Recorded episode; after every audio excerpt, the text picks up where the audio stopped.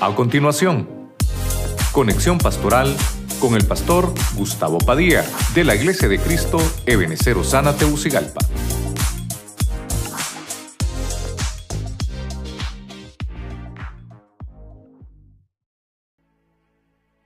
por lo que estamos viviendo en estos tiempos finales. Entonces, con la ayuda del Señor, quiero que me acompañe.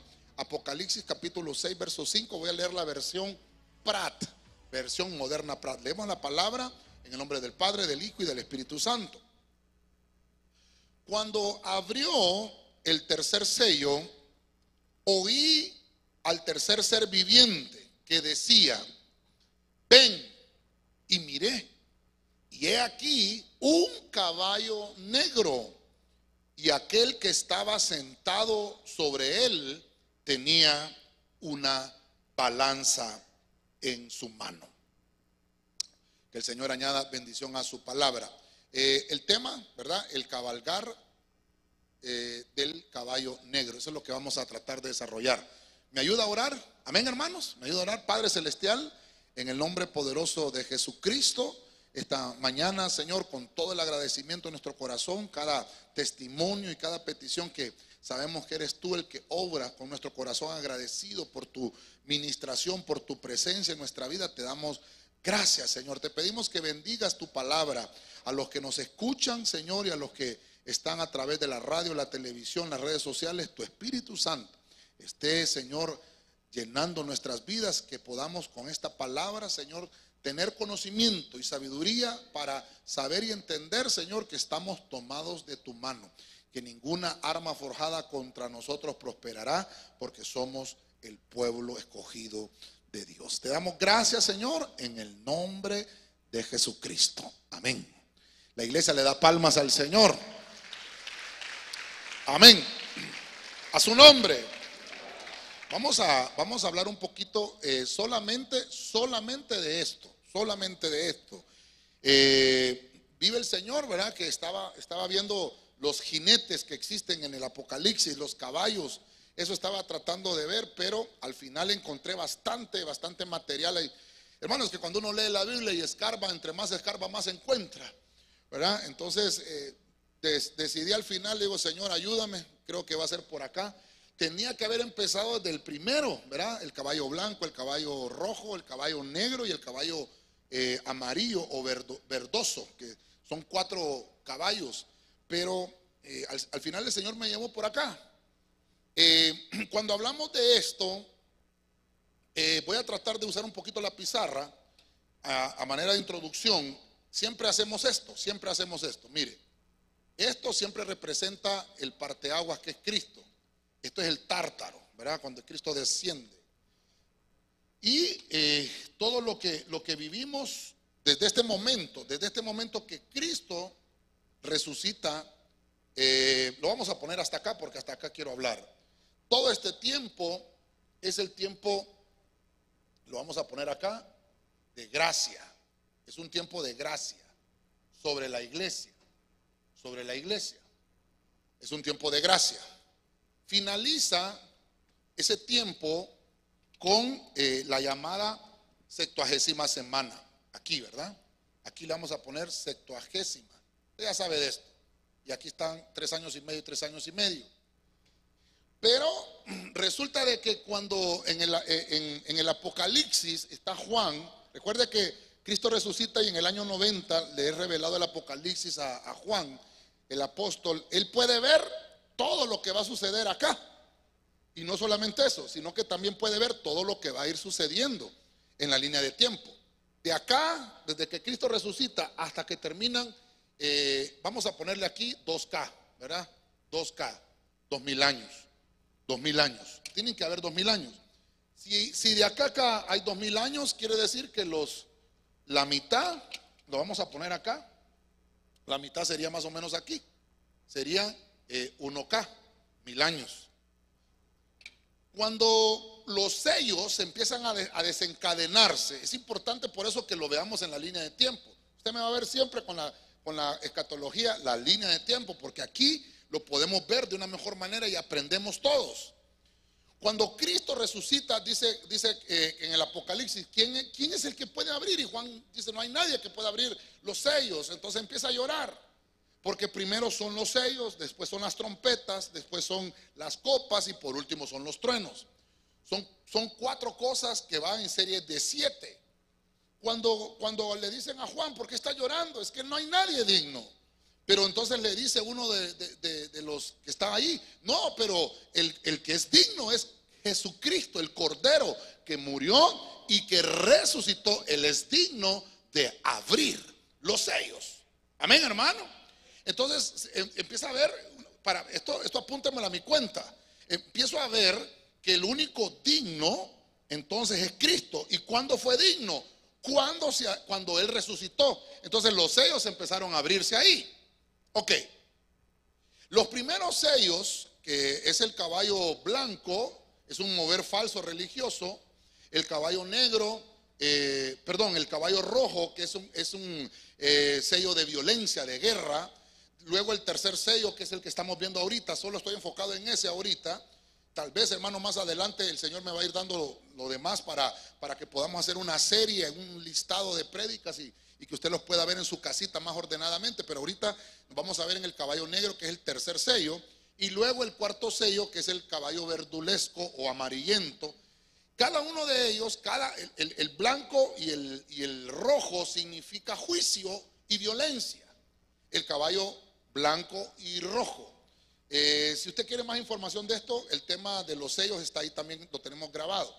Pero el caballo negro, el caballo negro y el caballo amarillo, que son los últimos dos caballos de estos sellos, eh, estos, estos hablan de hambre y muerte. Eso significa hambre y muerte, el caballo negro y el caballo amarillo. Como vuelvo a repetirles, solo me voy a enfocar en el caballo eh, negro. Demasiado tiempo me tomé la introducción. Pero igual, hermano, es que esto me apasiona a mí. Mire, Proverbios 21, 31. Vamos a poner el primer punto. Dice Proverbios 21, 31 en la traducción del lenguaje actual. Oiga esto. A los soldados les toca preparar sus caballos para el combate. Pero Dios es quien decide a quién darle victoria. Oiga, oiga esto. Los caballos entonces, dice, eh, son para el combate. Quiere decir que vamos a hablar ahorita de un caballo. Cuando en la Biblia hablamos de un caballo, estamos hablando de guerra espiritual. Diga conmigo, guerra espiritual. Entonces el caballo eso simboliza. El caballo es, mire, el caballo es, es uno, hermano, que, que- eh, tiene disciplina. El caballo es uno que puede sentir el miedo. El caballo, hermano, es uno que puede sentir el, el- el fervor de la guerra. Es más, hay unos pasajes que no se los traje porque, como le digo, hay otros temas que vamos a hablar de caballos también, de jinetes, donde dice que el caballo dice, ¡Ea! Y, se recuerda que hay un canto cuando nosotros estamos alabando al Señor, ¿verdad? ¿Se recuerda? Que decimos, ¡Ea! ¿Ah? Porque no es que somos caballos nosotros, pues, ¿verdad? Pero eh, lo que estamos haciendo es un grito de combate, ¿verdad? ¡Ea! Entonces ah, se está listando para la batalla. Entonces dice, dice la Biblia que este caballo negro es, está hablando de que el soldado le toca preparar. ¿Quiénes somos soldados aquí? Ah, entonces nos toca prepararnos. Y una de las primeras cosas es que lo que vamos a enfrentar o lo que ya estamos enfrentando en estos tiempos finales es guerra espiritual. Ahora, es Dios el que decide darnos la victoria. Todos, todos nuestros preparativos para la guerra espiritual son inútiles si Dios no nos ha enviado. No podemos ir a hacer guerra espiritual a hospitales, no podemos ir a hacer guerra espiritual a los orfanatorios, a qué sé yo, a los lugares que quiera usted ir a hacer guerra espiritual. Si Dios no lo envió, es inútil. Tenemos que primero ser habilitados por el cielo para que nosotros podamos con toda libertad hacer guerra espiritual. No es así nomás. Usted ya cree, hay personas, hermanos, que ya están en el Evangelio y ni bautizados están y ya quieren ir a, a orar por los que tienen cáncer, quieren ir a orar por los que están en los orfanatos. Sí, pero, pero te tienes que preparar. Los soldados les toca, ¿qué le toca? Prepararse. Entonces usted tiene el deseo y tiene ese llamado espiritual, qué lindo, prepárese. El único que nos da esa fortaleza es Jesucristo. ¿Cuántos dicen amén? El tercer sello es el que estoy viendo. Entonces, este, este, tercer sello, voy a, poner un postulado, una ponencia. Usted ya, conoce de esto. Entonces, eh, comienza el primer sello, el segundo sello, el tercer sello, cuarto sello, quinto sello, sexto sello, séptimo sello. Estos, eh, aquí le voy a poner, esto ya lo ha manejado usted, lo he visto en otros puntos con usted. Este es el que me toca, este es el que me toca mostrarle. El que estamos viendo ahorita es este tercer sello, el tercero.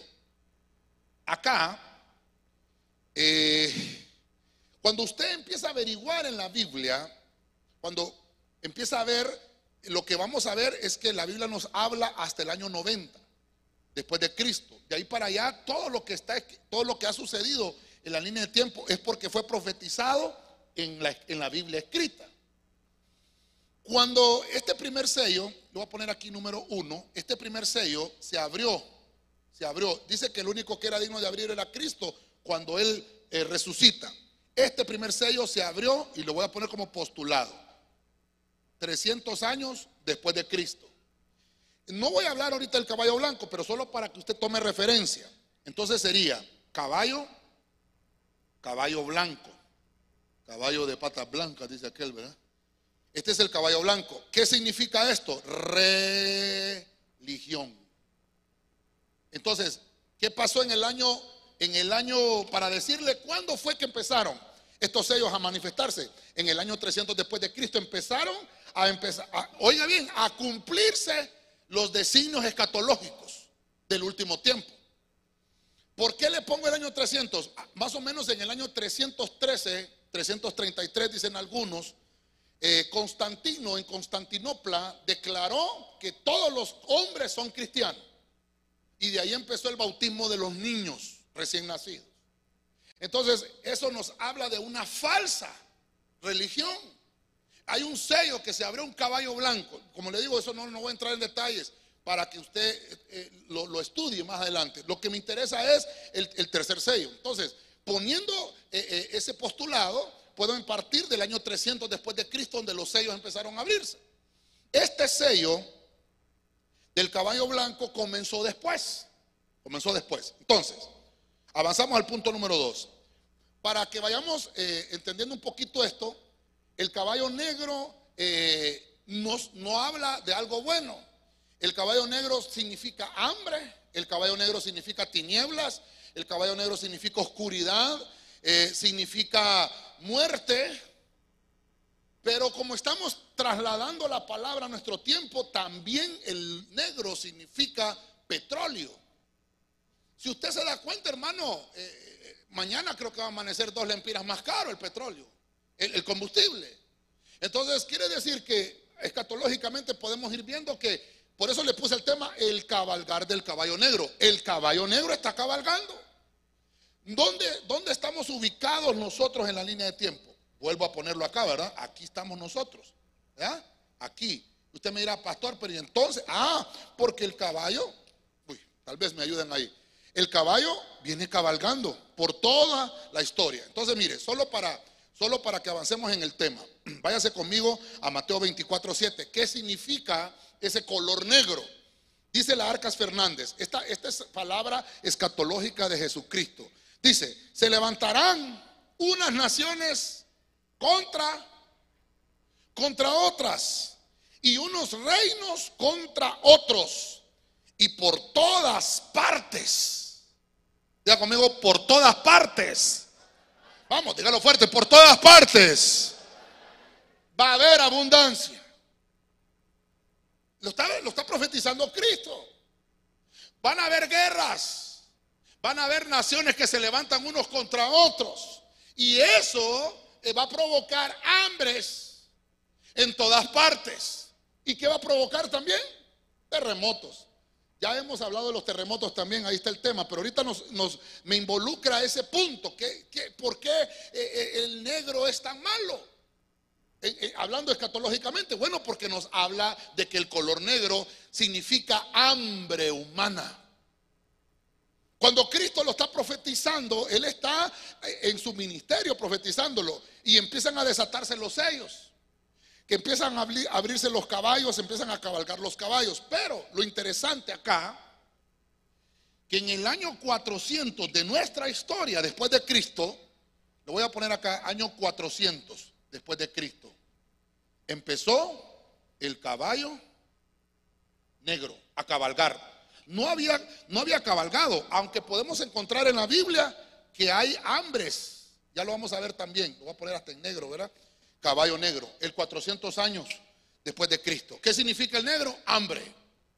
Si yo me voy a los anales de la historia, voy a encontrar que en el año 441 después de Cristo, usted lo va a buscar a, su casa. Dice, la, dice la historia que en este año hermano Tito Livio, dice, empezó a, manifestar hambres. Em, él estaba en el gobierno y empezaron a haber hambres en la historia. Dice en la historia que en Europa, en el año 400 después de Cristo, hasta el año 800. Oiga bien, desde el año 400 hasta el 800. Nadie puede dar fe de todo esto porque, hermano, no hay personas que hayan vivido en ese tiempo, sino que solamente se refieren a escritos que hay en la historia. Entre el 400 al 800 comenzó una hambre en Europa. Y dice, dice la historia que empezaron a manifestarse epidemias. Esto pasó en esa época. Ahora, ahora, en el año 800, lo voy a poner acá, en el año 800, después de Cristo, hambre hubo. Y dice en diferentes partes. Estoy, estoy tomando el versículo que Cristo dice, por todas partes habrá hambres. En el año 800 después de Cristo hubo hambre en un continente llamado América. Entonces quiere decir que empezó el caballo. Empezó este caballo negro. Dicen los, historiadores que en esa época, si estamos hablando que fue en el año 800, si aquí tenemos el año 1000, este año 800 sería más o menos por acá. Entonces, en este punto de la historia, el caballo, el caballo empezó a cabalgar. Empezó a cabalgar. ¿Por qué le estoy mencionando este punto? En el año 800, del año 800 al año 1000, entre esa, entre esa etapa de la historia, murieron los mayas. Estamos hablando de nuestras raíces. Hubo hambre en América. Y, dicen algunos hermanos, bueno, imagínense usted, algunos historiadores dicen, ah, es que los extraterrestres vinieron y se los llevaron. ¿Para qué se los van a llevar, hermano? Sí, hay que llevarse a la gente que va a servir en otro planeta, pues. No, no, no nos estamos menospreciando nosotros, pues. Pero sí, hermano, perdóneme, hay que ver lo, lo que dice la Biblia específicamente. Aunque la Biblia habla de extraterrestres, aunque la Biblia habla de personas alienígenas, dice el Salmo. Mire usted qué terrible, no me voy a meter en ese punto. Pero en el año 800 después de Cristo hubo hambre en América. Y empezaron a haber pestilencias, empezaron a haber epidemias y obviamente pandemias, porque eran hambres que estaban sucediendo a lo largo de toda la historia. Empezaron a pasar este montón de cosas y se calcula que la población, porque eh, no solamente en América hubo hambres, sino que también desde el año 400, imagínese usted, estuvo cabalgando entre estos cuatro, entre este lapso de tiempo, del 400 al 800, no solamente en América, en Europa también hubieron hambre. Y dice la historia que la población de Europa se redujo un 90%. O sea que de cada 10 personas morían 9. Eso dice la historia. Entonces a mí me asombró esto. Que empezó a, a morir gente de hambre. Hubo una hambruna en el año 639, después de Cristo. Hubo una hambruna que dice que esto fue recogido por, eh, por, el, por escritos eh, árabes, porque esto, esto no, habían, no, habían, periódicos, hermano, no habían noticias. Dice que los escritos árabes eh, estaba gobernando el califa Omar, el califa Omar. Dice que se recogió ese dato en el año 639, hubieron muertes en árabes, de personas árabes por hambre. Francia en el año 1097 en el año 1097, cabalmente pasando la línea del 1000 en Francia. Ay, lo voy a poner, hermano. Mire, 1097. Parezco historiador ahorita aquí, ¿verdad? 1097. después de Cristo. Hambre. Registrada en Francia. Entonces voy a, voy a tomar aquí el color que estoy cabalgando, ¿verdad? Mire, mire. Sigue cabalgando. El sello está abierto. El sello está abierto. Y empieza a cabalgar este, este, este, personaje. Mire, no sé si los hermanos de televisión me dicen, vamos a hacerlo ahorita, y me ayudan los hermanos con las luces. Quiero mostrarle algo interesante. Solamente, eh, mire, encontré, como estamos hablando de caballos, y, y, me puse a estudiar caballos y caballos, y con esta historia. Diga conmigo, no me molesto, pastor. Vamos, dígalo fuerte, no me molesto, pastor. Yo empecé a hablar de Chernóbil en el 2014, desde, el 2014, de la tercera trompeta. Y ahora todo el mundo habla de Chernóbil. Nosotros lo predicamos y no estoy diciendo que esto no, está en la Biblia. Amén. Hablamos también de los testigos, de los dos testigos allá por el 2014. Pero es que hay que estudiar, hay que ver y hay que verlo con lo que estamos viviendo. Lo que le voy a mostrar ahora no se le he escuchado a nadie tampoco. Voy a poner un postulado. Ya conmigo postulado. Hay un caballo Mustang en Denver, Colorado, desde 1996. Se me llamó la atención. Pero este caballo no es negro, no es blanco, no es azul, ni verdoso. Es azul el caballo. Cuando yo empiezo a ver al caballo, digo yo, caramba, ¿qué le pasa a ese caballo? Ahí lo miré de noche, pero después cuando lo miro de día, es un caballo que está relinchando. Entonces me llamó la atención. Lo que está al fondo es un aeropuerto. Es un aeropuerto grandísimo, enorme. Eh, usted, no le quiero poner el video, ahí en su casa usted vaya a buscarlo, ponga aeropuerto de Denver, Colorado, y ponga el caballo eh, azul, Mustang. Ahora, algo que me empezó a llamar la atención, mire usted, hay una placa que está en el aeropuerto. Eh, dice Denver International Airport. Ahí disculpe mi inglés de Tarzán. Entonces, ahí aparece todo, quienes lo hicieron, quienes están ahí lo interesante es que aquí dice eh, New World Airport Commission contribu, ¿qué?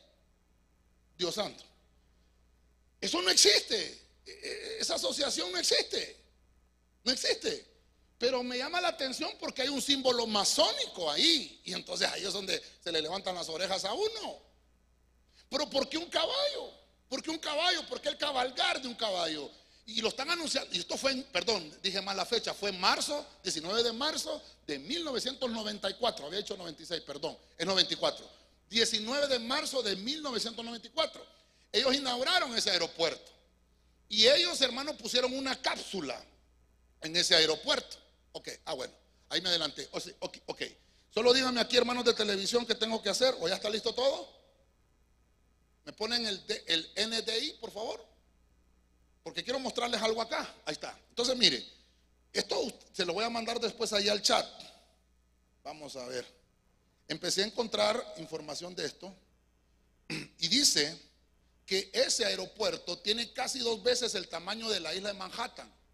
Es el, el quinceavo aeropuerto con más pasajeros del mundo. Mire, le estoy leyendo lo que dice el internet. TEN es el código, dice, en su código IATA, siglas de tres letras que se utilizan para denominar a cada aeropuerto internacional del mundo.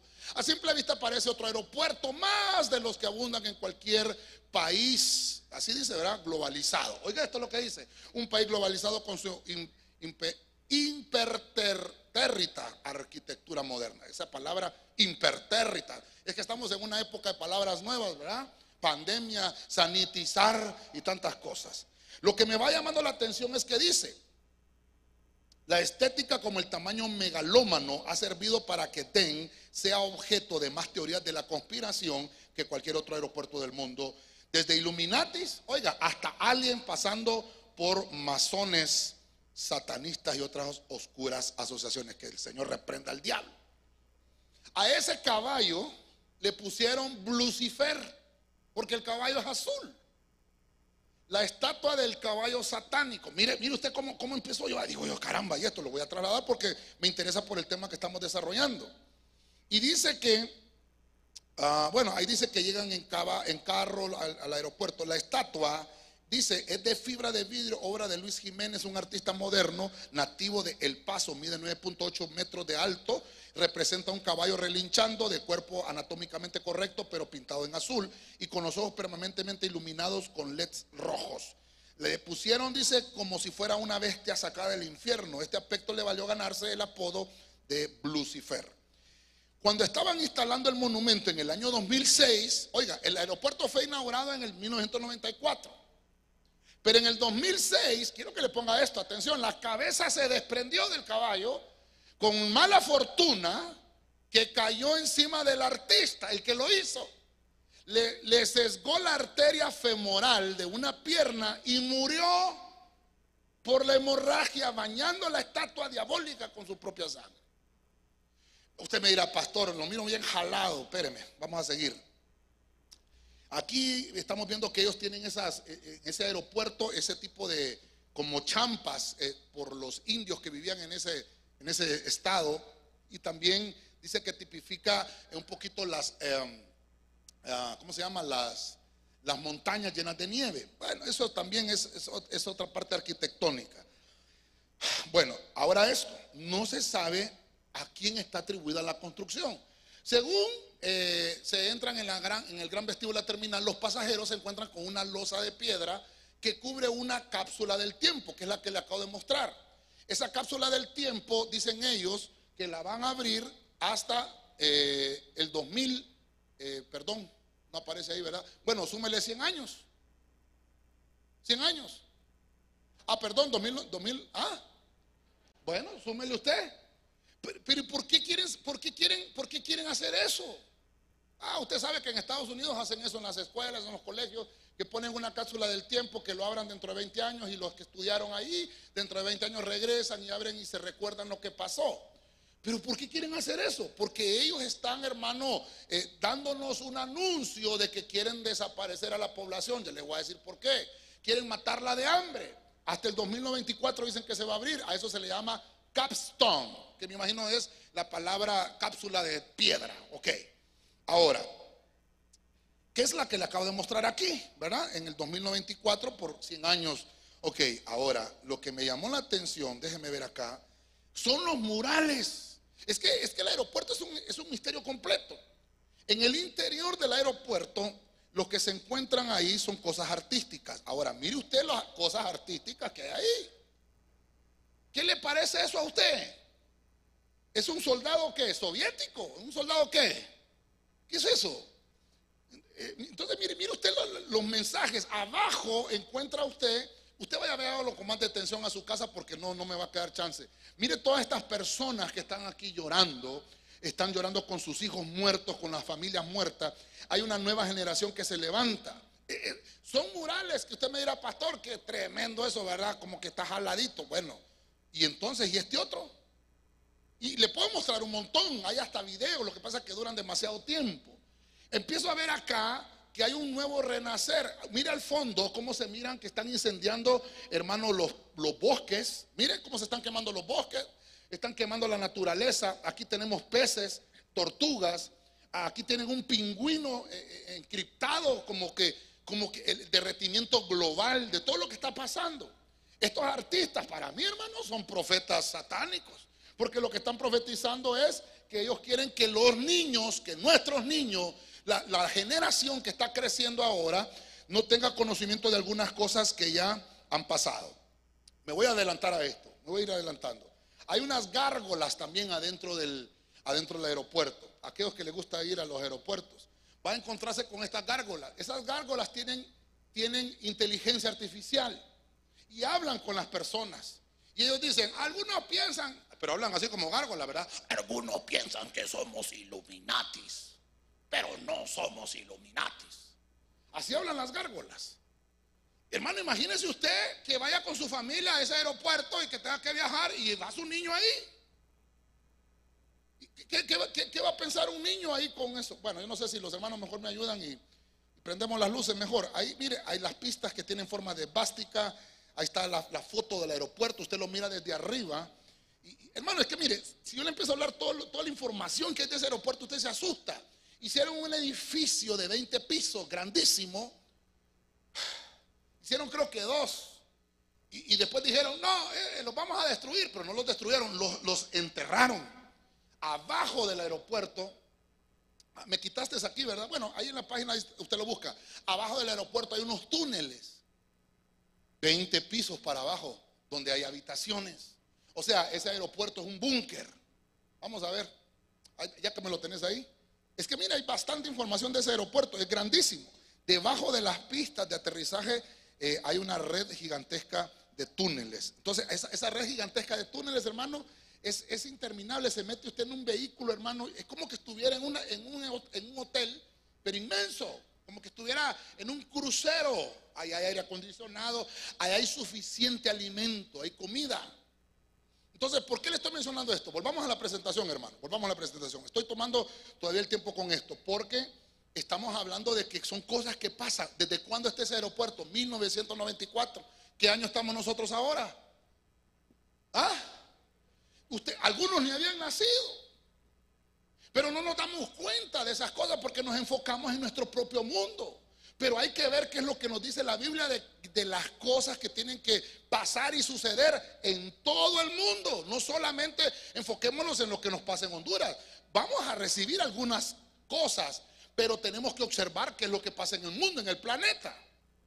Quiero, quiero avanzar porque el tiempo también me avanzó. Apocalipsis capítulo 6, verso 5. Biblia, pueblo de Dios. Oiga, cuando el Cordero abrió el tercer sello, ya conmigo tercer sello Oí al tercero de los seres vivientes. Oiga, ¿cómo es el cielo? Se va a abrir un tercer sello. Bueno, el tercer ser viviente que vaya a abrirlo. Decía, ven, y vi aparecer al caballo negro. Su jinete tenía una balanza en su mano. Diga conmigo, jinete. Entonces, eh, eh, aparece un personaje montado en ese caballo, una potestad. Entonces, no solamente es el caballo, porque aquí le puse el jinete. ¿Qué es lo que, es lo que muestra el personaje apocalíptico? Apocalíptico, porque Apocalipsis quiere revelación. ¿Qué es lo que muestra un mensaje, un, en mensaje, un jinete montado en un caballo? Bueno, si ya vimos que el, el negro es luto, es hambre. Entonces, lo que estamos hablando es que ese jinete, por medio del hambre, por medio del cabalgar de ese caballo, lo que va a ministrar a la tierra es luto, luto terrenal. Hay un código que se manifiesta en las cosas terrenas. Ya le vi yo y le mostré con ese aeropuerto. Y le puedo mostrar un montón de cosas. ¿Sabe usted? Mire, valga la, publicidad. ¿A cuánto le gustan las galletas Oreo? vaya, ponga ahí en el Google Oreo. Búnker de Oreo. Hay un búnker donde está guardada la receta secreta de las galletas que tanto nos gustan. ¿Ah? ¿Pero por qué? Es que la pregunta es ¿por qué? ¿Qué es lo que va a pasar en el planeta? ¿O qué es lo que saben estos hombres magnates de la industria que ya tienen, todos tienen su búnker? Oreo tiene su, este aeropuerto es un búnker para los iluminates, perdón, iluminatis, para los masónicos. Entonces no solamente son cosas como le digo que nos damos cuenta con muy poca información. Y este jinete lo que me habla también es que tienen un código entre ellos. Por eso es que hay frases y por eso, hermano, no repitamos todo lo que oímos. No, está de moda tal cosa. No, hermano, no lo, no lo replique si no sabe la fuente de dónde proviene. Nuestra mejor fuente es Cristo. Nuestra mejor fuente es la Biblia, por eso se nos dejó el mejor código espiritual para el cristiano, para que vivamos en paz y en tranquilidad con nosotros mismos y con Dios y que no se rompa la relación con Dios. Pero las tinieblas tratan de meter oscuridad. Hay cabalgares. Hoy solo estamos hablando del caballo negro. Pero hay cabalgares de otras entidades, de otros espíritus, hermanos, que quieren romper la relación del cristiano con Dios. Hay un código de conducta en nosotros como cristianos que va a permanecer hasta el fin. Está vinculado con usted que es un seguidor de Cristo. ¿Y sabe cómo se llama ese código? Permanece fiel. Vamos, dígalo fuerte, permanece fiel. Dígale al que tiene la par, hermano, permanece fiel hasta el final, porque la victoria está declarada sobre los hijos de Dios y las tinieblas no van a prevalecer contra la iglesia de Cristo. A su nombre. El jinete, hermano, se mete. El jinete se mete. Es un jinete oscuro, tenebroso. Mire, por eso le decía yo, y ahí está la palabra, eh, la, la palabra de profecía que también el Señor nos envió hoy. Hermano, y lo estuvimos predicando el viernes, todo lo que toca en nuestras manos. No hay hambre en el cristiano, aunque usted ahorita ya tiene hambre, yo sé que sí, pero ya se le va a quitar cuando se come el pollo chuco ahorita al mediodía. Hemos estado orando por hermanos que no tienen trabajo, hermanos que, que tal vez el salario no les ajusta. Ya vamos a ver un poco más de eso. El cristiano, hermano, es próspero y todo lo que toque en nuestras manos es próspero. Los mejores trabajos de esta ciudad son para los hijos de Dios y los mejores salarios de esta ciudad son para nosotros que somos hijos de Dios. A su nombre.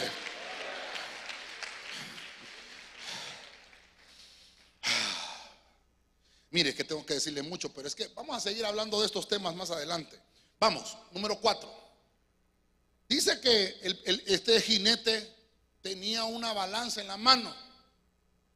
Váyase conmigo a un pasaje que le quiero leer, Levítico 26, 26, Reina Valera actualizada.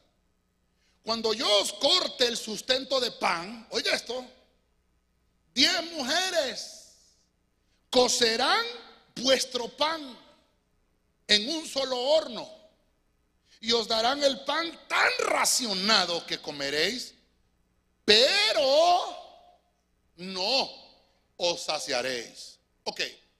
Póngase los antiguos escatológicos ahora. Póngase los antiguos escatológicos. Ok. Estamos leyendo un libro que se llama Levítico. ¿Por qué se le llamaba Levítico? Porque era de la tribu de Leví, de los levitas. Pero estos levitas eran potenciales sacerdotes. Y de esos potenciales sacerdotes se sacaba el sumo sacerdote. Perfecto. Pero esta palabra es para un pueblo llamado Israel. ¿Está conmigo, hermano? ¿Está conmigo, hermano? Entonces, voy a mi línea de tiempo ahora. Hay un cabalgar, hay un cabalgar. Me voy, a, me voy a adelantar, me voy a adelantar con esto. Hay un cabalgar, hay un cabalgar y el caballo viene. Nos agarra, porque estamos en este mundo. Pero le empieza a profetizar a Israel. ¿Cuándo termina el cabalgar? ¿Cuándo termina el cabalgar? Cuando termina la sextuagésima semana. Ahí termina el cabalgar de ese caballo. El punto es que hay una profecía para ese Israel. Estoy leyendo un versículo escatológico en Levítico. Israel, te voy a cortar el sustento de tu pan. Silencio la iglesia de Cristo debe ser. Perdón, a nosotros se nos ha profetizado eso. ¿Nos van a cortar el pan? No. ¿Para quién es? Es para Israel. ¿Por qué para Israel? Porque hay una, una, semana, una sextuagésima semana que no se ha cumplido todavía. Israel va a ser metido en ese proceso de siete años. Ah, pero por el tema le voy a poner aquí. Siete años. Le vamos a poner sequía. De todo. Material, espiritual. Siete años de sequía. Siete años, la sextuagésima semana, de donde Israel va a estar sometido. Para que entienda que el único Dios que los protege ha sido Dios, el mismo Señor, el Jehová de los ejércitos. La iglesia ya no está en ese tiempo. Entonces esa profecía, te voy a cortar el sustento. Diez mujeres de ustedes van a querer cocinar el pan, pero solo a una. Se le va a permitir cocinar, porque va a estar tan racionado el pan que ustedes van a comer, perdónenme, diga conmigo que no hay ninguno, pastor. Van a comer, pero no se van a saciar. Hermano, qué rico comer y uno quede satisfecho. ¿Quieres otro poquito? Estoy hasta aquí. Algunos dicen, estoy hasta acá, algunos, ¿verdad? Pero hermano, es que perdóneme, perdóneme. Usted está bien en el Señor ahorita. Aunque no tenga trabajo, Dios no se ha olvidado de usted nunca siempre le ha proveído el Señor. Allá va la vecina, buenas, buenas, y le va a dejar sopa. Esa, esa criticona, Dios la usa, hermano. Ahí le llega, ¿sí o no? como sabe el pastor, porque a mí me la llegan a dejar. Esas vecinas que tienen, Dios las bendiga. Pero mire la balanza, ¿Por qué? bueno, aquí hay, aquí hay, bastante tela que cortar en esto, ¿verdad? Pero el tiempo también me está avanzando. Dice que dice eh, el original no dice balanza, el original dice yugo. El original dice yugo, ese jinete viene con un yugo. Viene metiendo eh, presión de muerte, de hambre por toda la historia. Es que, hermano, mire, por eso es que nos han predicado mal. Ah, es que los sellos se van a abrir cuando venga la sextuagésima semana, cuando empieza la tribulación. No, hombre. Y todo el hambre que se está pasando ahorita. Y todo ese montón de niños que no comen. ¿Sabe usted que el color negro también habla de una raza de color que tenemos en el planeta? En un continente. Ah, en África, por ejemplo, no hay comida. La gente muere de hambre. No le voy a poner la foto, hermano, porque da tristeza ver unos niños que usted le cuenta las costillas a ellos. ¿Qué color es esa, esa raza? Entonces tiene que ver con este cabalgar de este caballo. Tiene que ver. Ahora, ¿por qué nadie quiere ir a predicar ahí? Porque nadie se quiere anotar. Hermano, vamos a ver. Eh, levanten la mano los que estamos vacunados, los que estamos vacunados todos contra el COVID, contra el COVID. Ah, todos. Gloria a Dios. Ok, ah, bájela. Ahora los que se pusieron la Sputnik, Sputnik, Sputnik, poquito, ¿verdad? Bueno, dicen que como es rusa, van a mandar a llamar ahorita para la guerra contra Ucrania. No rechazamos el nombre de eso. Ya me puse la Pfizer, pastor, contrarresta la. Bueno, complicado. Hermano, ¿sabe usted que Rusia los niveles de COVID es 0.9 en Rusia. ¿Por qué? ¿Por qué? ¿Por qué no le dio COVID? Eso lo vamos a dejar para otro tema escatológico. Magob, dice la profecía de Ezequiel. Dos príncipe God y Magob. Magob es la tierra de Rusia, Magob es el ejército ruso. Esto es terrible, hermano. Porque los tiempos se están acercando. ¿Qué está pasando en Ucrania ahora? Eh, eh, estamos terminando la quinta semana de guerra en Ucrania. Estamos hablando de, un cabalgar de un jinete. Y esa gente se está muriendo de hambre. Los rusos ya tomaron la mitad de Ucrania, ya está tomada. Ya está tomada Chernóbil, ya están tomadas las plantas nucleares. ¿Y sabe qué dijo Biden anoche? ¿Sabe qué dijo Biden? cuidadito te metes con la OTAN, Putin le dijo. Porque como Ucrania no, pertenece a ninguna organización, eso es lo que se estaba peleando, que se metiera en una organización. Pero, pero entonces dijo ya Estados Unidos, si te metes con la OTAN, te metes con todos nosotros. Creo que eso se lo prediqué la vez pasada. Pero Putin tiene otro argumento, pero es que ustedes son los que se metieron con nosotros primero. Entonces por eso es que hay una guerra, porque uno dice azul, el otro dice rojo, y uno dice blanco, el otro dice negro. Y por eso es que hay una disputa. Hermano, y aquí se pueden desatar un montón de cosas. Es que los caballos están cabalgando. Caballos de violencia, el rojo. Caballos de falsa religión. Hermanos, hasta, hasta dicen que están haciendo una. Ay, una que. Para que Rusia y Ucrania. No, hermanos, dice Cristo, dijo: van a haber guerras. Se van a levantar nación contra nación. Y van a haber hombres por todas partes del mundo. Va a suceder. Yo no estoy diciendo que haya, que, se, agarren, pues. No, no, no. Pero que hermano, pero que seamos conscientes. Los precios de los combustibles, yo se lo, se lo profeticé, digo yo, predicando, porque Pablo decía en parte predicamos, en parte profetizamos. No van a bajar. Ay, pastor, ¿y cómo hacemos? Ahorramos. Ahorre, claro que ahorre. Pero nosotros no estamos en crisis. Nosotros estamos en Cristo. Y la medida que tenemos es la del cielo. Amén. La medida de sustento que recibe un hijo de Dios es más que suficiente para él y para sostener a los de su familia. Porque nuestra mejor fuente es la del cielo. Nuestra fuente es Jesucristo. Nuestra fuente de riqueza abundante es Cristo Jesús. Le decía que en algunos, en algunos escritos dice yugo, no dice balanza. Eh, eh, la Reina Valera 60 empezó a traducir la palabra balanza, pero en realidad dice que es un yugo.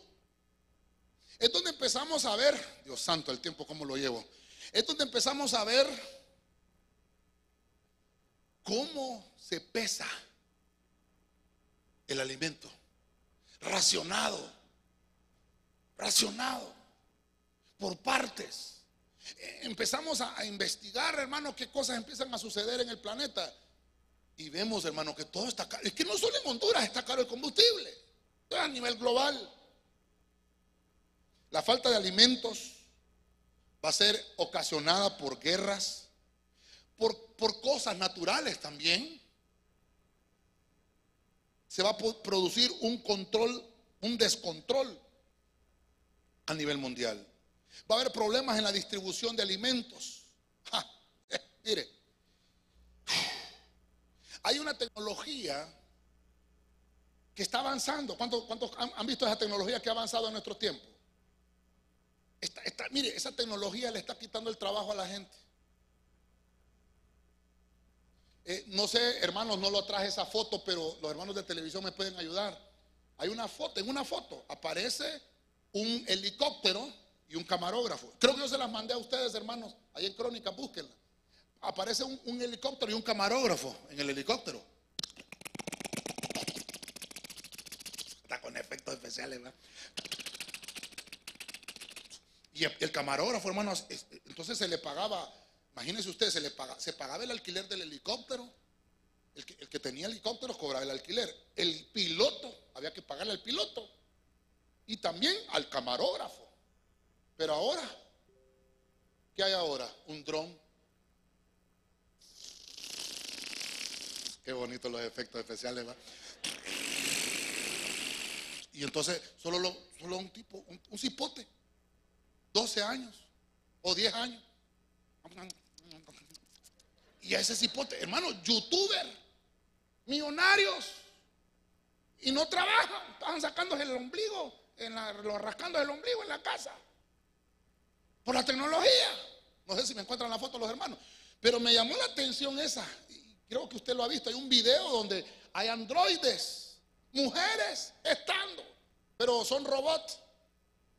Esto lo vamos a dejar para después, para otro tema. Quiere decir, hermano, que, ¿qué está pensando? Ya le mostré. Ahí está, ¿ves?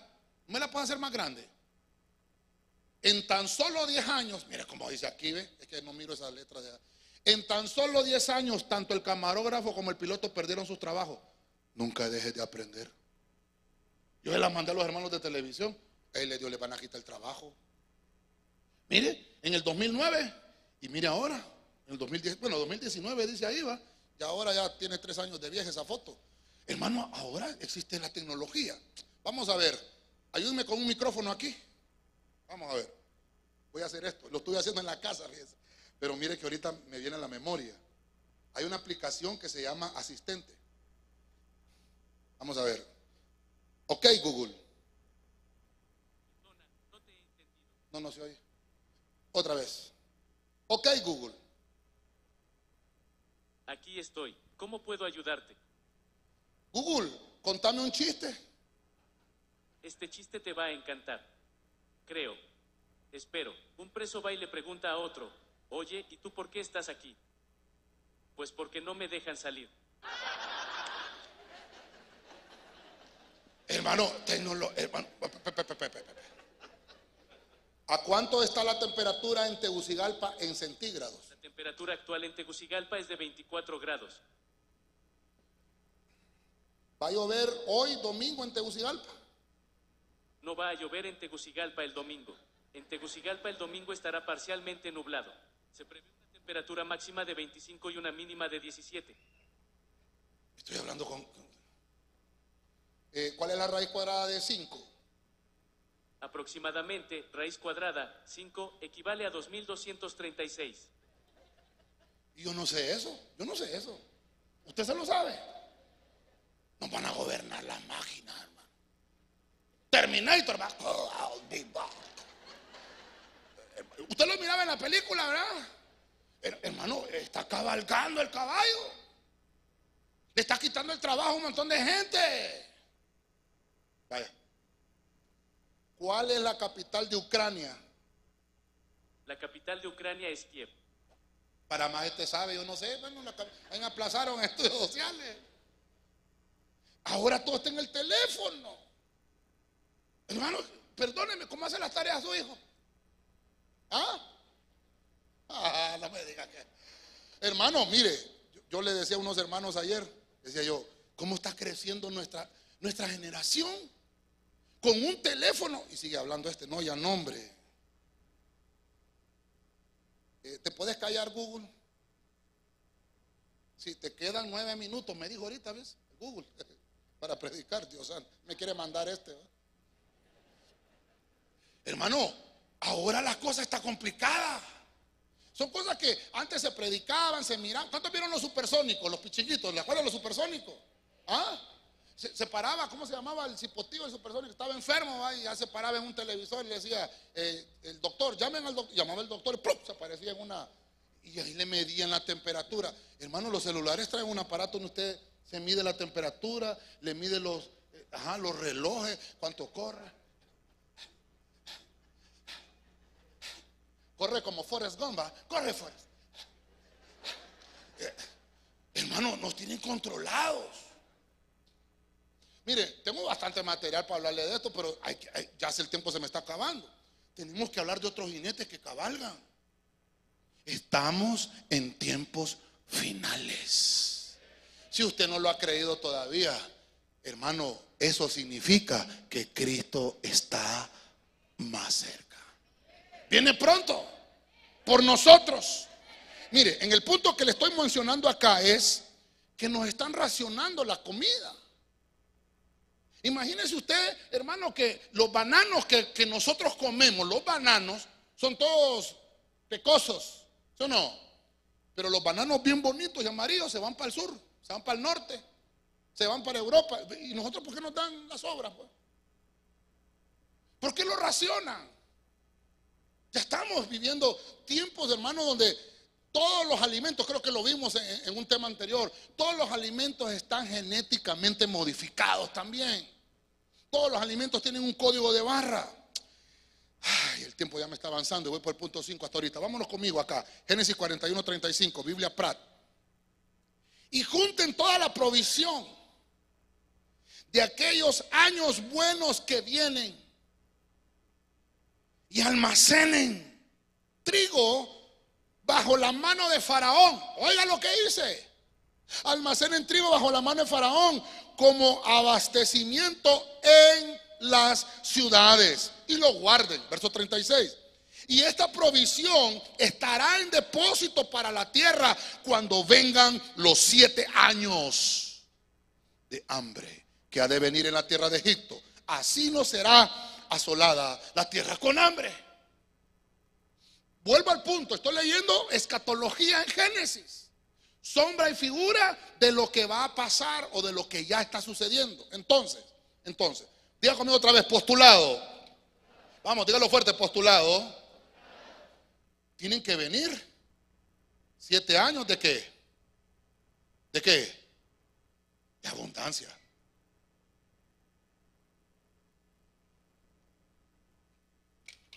Porque vienen siete años de sequía. Y está profetizado. Le está diciendo, eh, obviamente, el Señor tomando tipo, sombra y figura. ¿Quién es José? ¿A quién tipifica José en esta historia? A Cristo. Amén. Entonces le dice, ¿sabes qué? Esta provisión va a estar en un depósito, van a almacenarlo. Mire, nosotros nos toca vivir en estos últimos tiempos. Nos toca vivir en unos años de abundancia. Usted me dirá, pastor, ¿y qué abundancia si no tengo ni qué comer? Sí, pero es que la, Biblia habla de que la abundancia no solamente es lo que tú tienes en, físicamente en tu casa, sino espiritualmente. ¿Qué cosas tienen que pasar en, en nosotros para que entendamos, hermano, que estamos viendo los últimos tiempos? ¿No será que nos estamos acercando a esa brecha? Junten toda la provisión de los años buenos. ¿A qué nos está hablando la Biblia aquí? Por eso le puse que el quinto punto del cabalgar de este caballo es economía. Un plan de combate. Usted me dirá, pastor, y es que hay que ir a pelear. No, hay que combatir la pobreza. Hay que combatir la sequía. Si usted no ahorra el agua, ¿qué va a pasar? La despilfarra. ¿Sabe qué? Búsqueme ese versículo, por favor, rapidito. El que lo tenga me levanta la mano. Dice, el que no recoge conmigo, dice la Biblia, desparrama. Y el hijo pródigo eso fue lo que hizo. Despilfarró la herencia. Él tenía en abundancia, él tenía en abundancia, pero no supo valorar lo que tenía en su mano y lo despilfarró. Y dice la Biblia en, Lucas capítulo 15 que llegó una gran sequía a aquella región y a él le empezó a faltar y tuvo hambre. Empezó a cabalgar el caballo y tuvo hambre. Y una vez que tuvo hambre se acordó y dijo, caramba, ¿qué hago yo acá? Pero en la casa de mi padre hay suficiente alimento. En la casa de mi padre hay bastante pan. Dice la Biblia, no he visto justo desamparado ni su simiente que mendigue pan. Déselo con fuerza, Rey de la Gloria, hermano. A su nombre. Tal vez allá el micrófono, mira papá. Allá. Tenés que caminar bastante porque... Ah, allá están los hermanos. Vamos a ver. Eh, ¿Cuál es el versículo, por favor? Mateo 12:30. Vamos. El que no es conmigo, contra mí es. Y el que conmigo no recoge, desparrama. Eh, hermano, hay que, hay, que, hay que almacenar, eso nos llama la Biblia. Hay que tener un plan. Hay que planificar. Ya conmigo, planificar. Hay que planificar la finanza. Usted tiene que tener un, eh, hermano, un, ¿cómo se llama? Un presupuesto. Pero se llama presupuesto. Antes de ponerlo, pues tiene que tenerlo previsto. Usted tiene que saber cuánto gasta de luz, cuánto gasta de energía, cuánto gasta de agua, cuánto gasta de wifi. Planear es una responsabilidad para un cristiano, no es una opción. Hay que planificar. El orden atrae la bendición. ¿Qué le está diciendo aquí? Mire lo que nos está diciendo el Señor hace muchos años atrás. Tienes que planificar porque va a haber una provisión y vas a tener que guardarla, vas a tener que depositarla. Somos depositarios de todas cosas buenas del cielo. ¿Qué, ¿Qué, te está poniendo el Señor? Aunque el mundo esté pasando hambre, dice la Biblia que si tú eres hijo de Dios, no vas a mendigar el pan. El caballo puede andar afuera, cabalgando con el jinete, pero los que somos hijos de Dios, estamos tomados de la mano de Él. Por eso bendecimos a todos los hermanos que domingo a domingo participamos de los hilos de José. Me llamó la atención, como estamos hablando del caballo negro, cuando me voy a ver las fotos de, lo, de cómo se, extrae el petróleo allá en, en, en otros continentes, tienen forma de caballo. Lo mira usted. ¿Ah? ¿Se da cuenta? ¿Por qué le pusieron esa forma a esa maquinita, hermano? Y ahí están las cosas. ¿Eh? ¿Eh? Y están extrayendo el petróleo. Hermano, ¿y hace cuánto fue esto? Dicen, dicen que el petróleo es, son los dinosaurios que estuvieron hace mucho tiempo ahí, ¿verdad? Y que ahora se han convertido en petróleo. Los, dinosaurios que murieron hace muchos años. Pero cuando hay una fuente de, de estos, donde está el petróleo, eh, por eso es que la economía mundial se viene abajo cuando hay conflictos en, esos lugares, eh, en Europa, en Asia, porque ahí es donde están, eh, ¿cómo se llama? Los, los, pozos petroleros. En Honduras tenemos un pozo petrolero, pero como somos haraganes para trabajar. Sí, hermano. ¿Sabe usted que hay pozos petroleros en gracias a Dios? Pero nadie se interesa en eso. Porque toda la vida nos gusta pedir. Hay pozos petroleros en México, en Venezuela, ¿verdad? Son productores de petróleo, productores de los, de, los derivados del petróleo también, del gas, de la gasolina, del diésel. Pero nosotros siempre, siempre dependemos de lo que hacen otros hermanos. Dios santo, pero caramba, ya es demasiado tarde para, para hacer las cosas. Cristo viene pronto. Hay otros que se dedicaron. ¿Sabe usted que ah, eh, no sé qué lugar es, hermano, que ya los pozos petroleros se secaron? Y el, y el eh, creo que es un rey que hay ahí en ese lugar, decidió, hermano, eh, arreglar. Ah, se lo voy a traer en otra prédica escatológica. Hay un lugar, hermano, que empezó a ser como un paraíso. Y, y uno de los eslogans es: La vida se disfruta. Ellos, hermanos, explotaron tanto su tierra, sacaron todo el petróleo, lo vendieron y tienen una economía el día de hoy. Se lo voy a traer otro, en otro tema escatológico. Una economía, hermano, completamente diferente. Hay que combatir el hambre. Hermano, no despilfarre, no haga comida de más en su casa y después lo va a botar. Cocine lo necesario. Hay un jinete cabalgando afuera. Vamos. Vamos terminando. Solo me dan con el piano, por favor. Primero, con el piano. Apocalipsis 6:6. Vamos, Biblia en lenguaje sencillo. Y de en medio de los cuatro seres vivientes, oí una voz. Oiga esto. Que decía, el salario de todo un día de trabajo solo alcanzará para comprar un kilo de trigo o tres kilos de cebada. Pero, ya conmigo, pero ah, va a subir todo. Pero no subas el precio del aceite ni del vino. Yo estoy terminando. Yo sé por dónde vamos ya, ¿verdad? No subas el precio. Hermano, yo le hablé la vez pasada, hablamos de esto, ¿verdad? El domingo pasado hablamos del bálsamo y, vimos cómo eh, lo utilizaban eh, para regalarlo. Dice la Biblia que Jacob se lo mandó a José. No sabía que José era su hijo, el faraón, pero dice se lo mandó de regalo. Era uno de los mejores productos en la tierra. El aceite. Diga conmigo, el aceite. Hemos predicado muchas veces del aceite. Hubiera querido un giro hoy, hermano, pero no me habilitó el Señor. Esa es una planta de aceite, de oliva. Una planta de oliva, donde se extrae el aceite. Aunque había sequía en Egipto, ya lo vimos, al faraón, pidiendo que se guardara y se racionara todo. Pero como Jacob con sus hermanos tenían sequía, tenían hambre, no había alimento, pero tenían, tenían le mandó aceite. No tenían pan, no tenían comida, no tenían granos básicos, pero sí tenían. ¿Sabe cuál es la, la peculiaridad grandísima que tiene esa planta de aceite? Son las raíces más profundas que tiene un árbol. Y no importa que haya sequía. Y no importa que cabalgue el caballo negro con su jinete y con una balanza. Y no importa que se acabe el petróleo, que se acabe cualquier otra cosa, este árbol siempre va a dar su fruto. Por eso es que la Biblia encontramos cuando el Señor habla de los dos testigos, mis dos olivos. ¿Ha leído?